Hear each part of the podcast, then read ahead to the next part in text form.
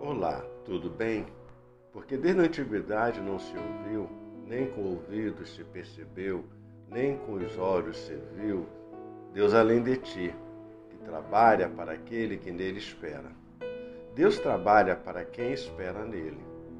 Você espera confiantemente no Senhor? Você confia no Senhor? Muita gente esperou no Senhor e alcançou respostas, vitórias e soluções de problemas. E você?